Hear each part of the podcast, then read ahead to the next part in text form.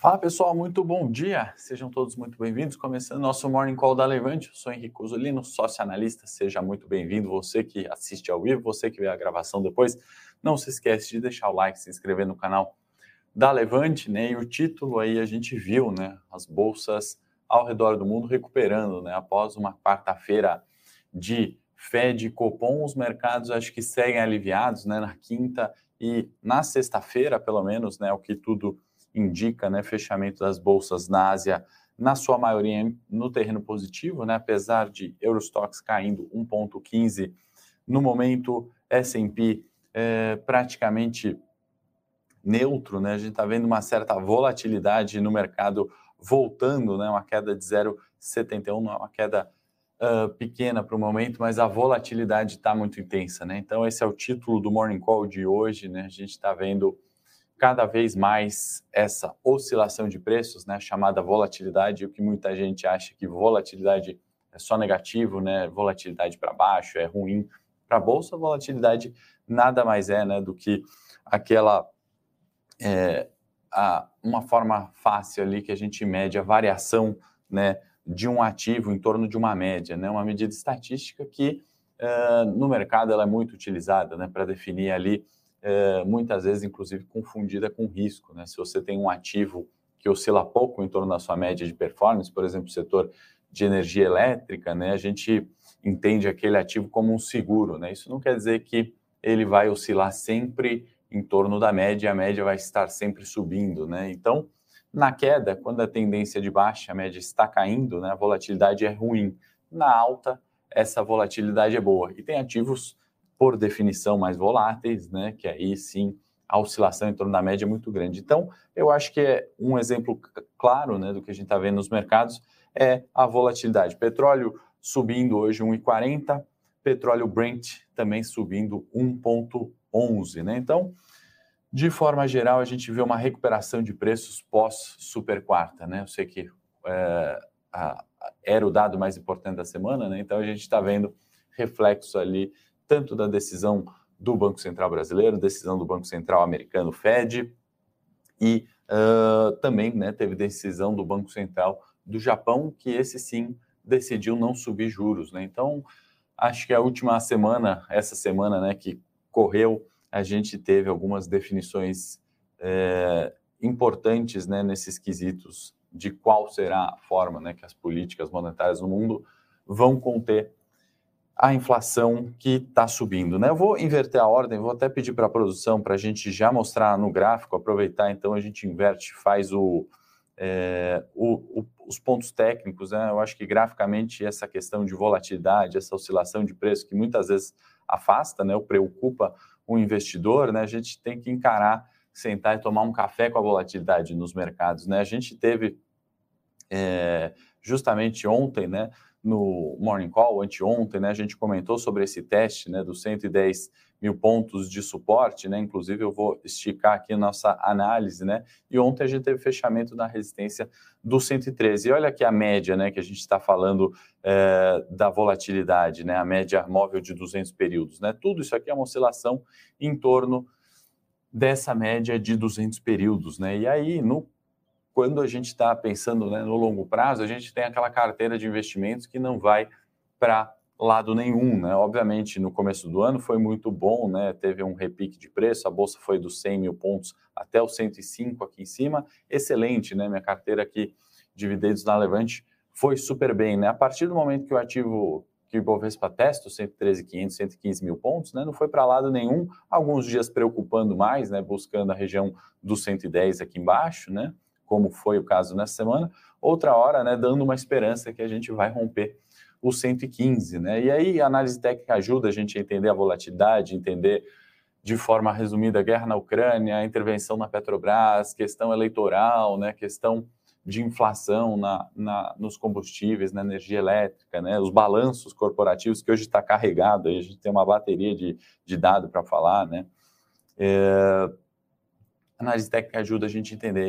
E, aí, da mesma forma que a hora que chega nos 113 mil, 113.500 pontos, né, a gente pode entender que pode ser sim um momento de realização novamente desse ativo voltar para a média, que é o nosso suporte, 111.500, a linha azul aqui do gráfico, ou até mesmo o 110, né? Esse ativo, né, o Ibovespa ou qualquer outro ativo, ele não sobe indefinidamente, né? Eles sobem com volatilidade. Tem ações que têm mais, ações que têm menos, né? E uma forma que eu vejo de operar isso aqui, né, independente da minha estratégia, por exemplo, de dividendos de longo prazo, é através de opções, né? Então, uh, a gente até preparou uma minissérie aí, uma, um curso, né, uma imersão gratuita, são três videoaulas, a gente deixou no Morning de ontem, se você ainda não se inscreveu, se inscreve, tem vagas limitadas, é gratuito. Uh, vou pedir para a produção compartilhar novamente é, a, a o link, né? O link da, da imersão de curto prazo, as três videoaulas, né? Para a gente justamente uh, poder potencializar uma carteira de longo prazo, proteger essa carteira ou eventualmente ganhar uh, no curto prazo, com uma especulação mais curta, um mês, dois meses, três meses, essa oscilação de preço de bolsa que não vai para lado nenhum, né? Ora 111.500 pontos é um suporte, ora é o 110 retoma, como foi ontem, 113,500. Tudo isso, né, boa parte da pauta que a gente fala aqui, Rússia, uh, inflação, Petrobras, eleição, balanços, né, e uma forma de operar isso é com opções. Então, assim, se você não conhece ou se você tem restrições né, a, a, qualquer forma de investimento, vale se inscrever nessa imersão de curto prazo que a gente fez aqui na Levante, é gratuito, para entender de fato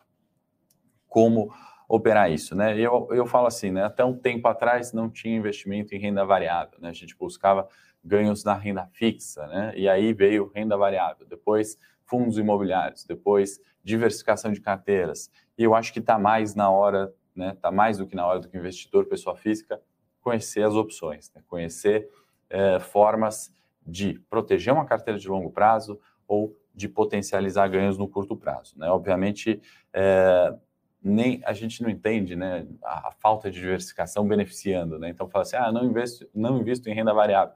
Você vai estar tá deixando, né, você vai estar tá perdendo de alguma forma, seja na diversificação de risco da renda fixa ou em performance. Né? Um tempo atrás a gente tinha TV de tubo, veio para TV de LCD, depois é, as Fulls HDs, né? E aí agora é 4K e assim por diante, né? A gente começa a evoluir e às vezes a gente pode assistir TV da mesma forma, né? Mas uma coisa era a TV branco e preto, hoje é uma TV, por exemplo, 4K, né? A experiência é diferente, você é, melhora, né? Tem mais recursos com aquilo e os preços, né? Diminuíram bastante, né? Então, há 10 anos atrás, uma TV LCD era muito mais caro do que é hoje, né? Hoje as coisas acabam barateando. Então, a, chegou, eu acho, né, mais ou até passou da hora do momento das opções, né? Hoje é muito mais viável qualquer pessoa física fazer antes. Apenas gestores, apenas grandes investidores, né? apenas fundos de investimento faziam, né? Hoje é, está muito mais fácil, né? As corretoras ajudaram também, né? Mérito para elas e algumas nem cobram taxa, né? Não cobram corretagem para operar renda variável. Então, uma forma que eu enxergo, faço convite, se inscreva ali, são três videoaulas, vai ao ar na próxima semana, as vagas são limitadas. No mínimo, você vai conhecer, vai aprender um pouquinho sobre opções. O que, que é isso, né? O que, que eu estou falando em detalhes? Justamente, né, para a gente conseguir operar. É, a agenda de hoje, obviamente, é fraca, né? A gente teve o IGP a, caindo lá a 0,9, né? Então, arrefecimento de preços. No exterior, a gente tem vai, na agenda, vai ter né, vendas de moradia usadas e algumas falas do FED, então a agenda hoje relativamente tranquila. É, na questão geopolítica, tem Biden se encontrando com Xi Jinping, então Estados Unidos e China se encontrando aí para falar de Rússia, pode ter uma cautela né, de pano de fundo, obviamente tem né, as duas grandes potências se encontrando para discutir um tema tão relevante, certamente cautela nos mercados, né? Então, de novo, por isso que estou falando, estamos no 113, né? É possível essa realização de novo para o 111,500. Isso é volatilidade. É, os únicos ativos que se movem têm possibilidades, né? De ganhos expressivos, né? De curto prazo ou de proteção de carteira de longo prazo são as opções. Não adianta achar, né? Que a série X de longo prazo vai ter um retorno como teve de opções, né? Não vai ter. Uh, que mais? Já falei do Banco do Japão descartando aumento de juros. Né? No cenário local, a gente tem mais entrada de capital estrangeiro, né? então o gringo, de fato, que é o Brasil, foi título de alguns morning calls. Né? A gente ver o fluxo de capital estrangeiro atualizado aqui para vocês, 73,5 bi de entrada esse ano. Né? Em março, só até o momento, foram 11 bi. No último dado que a B3 disponibilizou, D-2, é, entrada diária de 1,5 bi, ou seja, né, o gringo, né, aquela nossa tese que a gente já discutiu aqui, né, uh, fiz o um vídeo sobre guerra e os fatores né, que beneficiariam o Ibovespa, cinco fatores, né, então a gente tem é, o gringo entendendo isso, né, fazendo fluxo e comprando o Ibovespa, né? Outro dia fui lá na BMC, agradeço o convite lá para falar sobre fluxo, né? Inclusive me fizeram um contraponto, né? Um dos convidados que não era fluxo, isso não existia, está aí é, o fluxo gringo que continua. Estamos em março, desde janeiro, né? A gente falou isso aqui no Morning Call. Uh, que mais? Temos na agenda local, né? Reflexos aí de pacote de, de, de gastos do governo, né, aí mais de 160 uh, eh, bi para estimular a economia, isso vai seguir na pauta, tem o radar, continua a questão de combustíveis de pano de fundo, declarações do governo, do Congresso, da Petrobras com relação ao combustível, não tem como fugir, foi a pauta uh, da semana, né? Foi nosso arroz aqui de acompanhamento de todos os morning calls dessa semana, tá? Escassez hídrica, né, que afeta o preço ali da nossa energia elétrica, afeta a inflação por conseguinte, talvez, né, a gente está chegando num caminho de é, terminar essa bandeira tarifária, né, ou seja, termoelétrica que é usada também para energia, quem sabe a gente pode ter em algum momento um arrefecimento de preços de combustível. Bom, tem uma bateria aqui é, de exames, né? A gente já comentou os pontos técnicos, então vamos de exame não, de resultado. A gente já comentou os pontos técnicos, vamos focar agora no, no corporativo, nos resultados. E aí, isso é mais um fator que vai adicionar a volatilidade para o Ibovespa. Né? A gente está tendo um contraste é, de, de dados, tanto do fundamento, né, tanto de balanços, como macroeconômicos. Né? Então, para justificar mais um pouquinho disso, né, que a gente falou no comecinho do Morning Call, e aí se você não assistiu, eu recomendo que assista, porque volatilidade, né, entender o que é volatilidade, que não é só ruim, é a volatilidade, é uma oscilação de preços,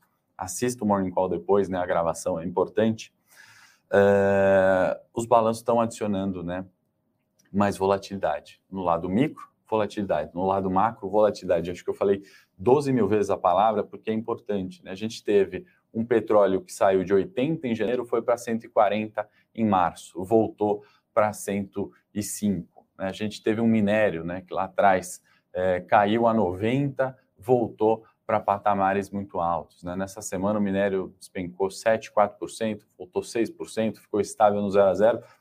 Tudo isso só tem um caminho de operar ou se proteger. Né? Para você que se sente desconfortável vendo uma Petrobras caindo 7%, as opções te protege. Por isso, de novo, fazer o convite para acessar e ver essas três videoaulas que a gente fez gratuitas, para você aprender um pouquinho sobre opções e para aprender, poxa, eu sou investidor de longo prazo, 7% me incomoda. Opções vão te ajudar. Poxa, eu vi 7% Petrobras caindo, eu sei que dá para ganhar com isso no curto prazo. As opções vão te ajudar. Eu quero alavancar minha carteira, mas eu quero gastar pouco, eu não tenho dinheiro para comprar as ações as opções são a forma né, de usar alguns centavos para se expor né, ao mesmo risco de uma ação. Então, vale a pena a gente desmistificar. Eu sei que tem muita gente que tem, às vezes, preconceito, medo, ou às vezes só um desconhecimento das opções, e esse é o cenário. Por isso que a gente está batendo muito, por isso que a gente lançou uma série na Levante focada em opções, né? Tem alguns assinantes, não sei se alguém está aí no Morning Call, os resultados estão vindo de maneira bastante positiva. E não é para falar que opções é melhor que investimento de longo prazo ou que é melhor que renda fixa. Não é esse o ponto, né? O ponto é dosar suas carteiras, né? Então tem mil reais, agora a gente tem que dosar, atender para um lado, né? Uma coisa é, ficar estático nos investimentos, né? Outra coisa é diversificar e se beneficiar dessas estratégias. Esse é o ponto. Produção, coloca o link aí para quem não viu ainda. Por favor, coloca de novo, que eu acho que é um momento importante, por isso que eu estou gastando um tempo do morning para a gente falar de volatilidade, que é o que está, uh, ou que sempre esteve, mas nesse ano com uma dose extra em virtude de guerra, inflação, eleição e questão de combustível, né? Eu acho que é, é, mais do que na hora de operar essa volatilidade ou se proteger dela, né? Se, se os investidores mais conservadores se incomodam com isso. Vamos para os resultados, né? B3 reportou um lucro líquido de 1,09 bi, né? É uma queda leve ali do igual período do ano passado, menos de 0,5%, né? Resultado que a gente detalha aí, vai no eu com isso também. BR Malls, né, que é a queridinha da vez, recusou de novo, né, uma fusão com a Aliança Sonai, né? Então, de novo, né, a empresa ali está se valorizando com isso, apesar de uma queda significativa no lucro de 22 0,5%. Lojas Renner acho um destaque extremamente positivo, né? puxando o varejo. Né? A gente tem falado bastante é, sobre o varejo, né? o Rafa feito vídeo sobre isso, eu fiz um vídeo também sobre Magazine, e agora a loja Renner vem para contribuir com uma alta ali, né, no resultado de 17% no lucro líquido, né, 415 milhões, né, então comparando trimestre, último trimestre de 21 com uh, igual período de 20, né? Crescimento, lucro, né? Nesse cenário maluco que a gente viveu, né? De corona, é, de inflação, né? Toda a questão fiscal do último ano. De fato, loja Renner mostrando, né? Porque é premium do setor, né? E, e, e, sofre também, né? Não vamos esquecer que tem questão de aluguel, né? Das lojas ali de loja Renner impactou muito, né? Apesar do lucro, o gasto, né, o reajustes aí de GPM, por exemplo, nos aluguéis das lojas, né, Renner, tiveram impacto nesse balanço, né, não tem como, né, inflação, né, tirando poder de compra, substituição ali de vendas também afetou negativamente, sem comentar todos os gastos, né, que as companhias do varejo tiveram que fazer para é, operar né, para operar uh, o e-commerce. Isso tem um custo adicional no primeiro momento de colocar a plataforma, de gastar é, com entrega, de fazer uma entrega mais rápida, tudo isso é custo, né? E aí, quem vai sobreviver nesse novo cenário, onde tem e-commerce inflação, são as empresas que vão operar bem isso, né? A Loja Sender mostrou aí um resultado bastante positivo, é, ao meu ver, tá? É, que mais? Cirela, e Exetec também no setor de construção, e aí resultados acho que mistos, né? A Exetec teve um resultado, a meu ver, uh, ainda pior que o da Cirela, que teve lucro líquido de 18, 218 milhões né, no quarto trimestre, queda né, frente ao último período. Setor de construção, né, assim como o de varejo, sofre com as questões de inflação, né? INCC subindo, aumentando custo da construção, reduzindo margem nas construtoras, uh, juros subindo né, de 2 a 12,75. O Copom já cravou para a próxima reunião em maio, né, tem mais 1% aí de aumento, para quem não viu o morning de ontem na reunião de maio, encarece o crédito. Né, eu vou financiar um imóvel, eu vou pagar mais caro, né, ainda mais é, alguns aí que reajustaram a inflação, então, é, obviamente, impacta ali no curto prazo a questão de olhar para essas empresas, ao meu ver, né, entender ali valor patrimonial, né, olhar para a questão de estoques, né, ainda tem, né, uh, tem um preço limite, né, onde a gente entende que essas companhias podem se desvalorizar, né, não podemos esquecer que são premiums aí, operam na, no cenário local há muito tempo, né, algumas ainda fizeram spin-offs, IPOs aí recentes que beneficiaram de alguma forma o fluxo de uh, dinheiro, né, fluxo de caixa das empresas. Fleury pagou dividendo, ou melhor, né, aprovou dividendo de 0,70 por ação, dividendo bastante significativo, vai ficar ex no dia 23 de março, né?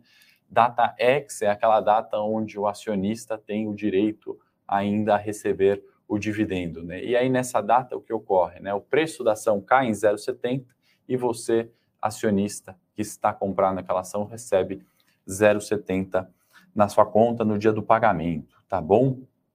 É, vamos lá, é, vou ver se tem algumas perguntas aqui que dá para a gente responder, né? É, a gente mais que estourou o, o horário, mas hoje era importante para falar de volatilidade, a gente inverteu, né? Colocou o gráfico antes para mostrar justamente essa volatilidade que é a oscilação em torno de uma média. Né? Isso pode ser bom, pode ser ruim.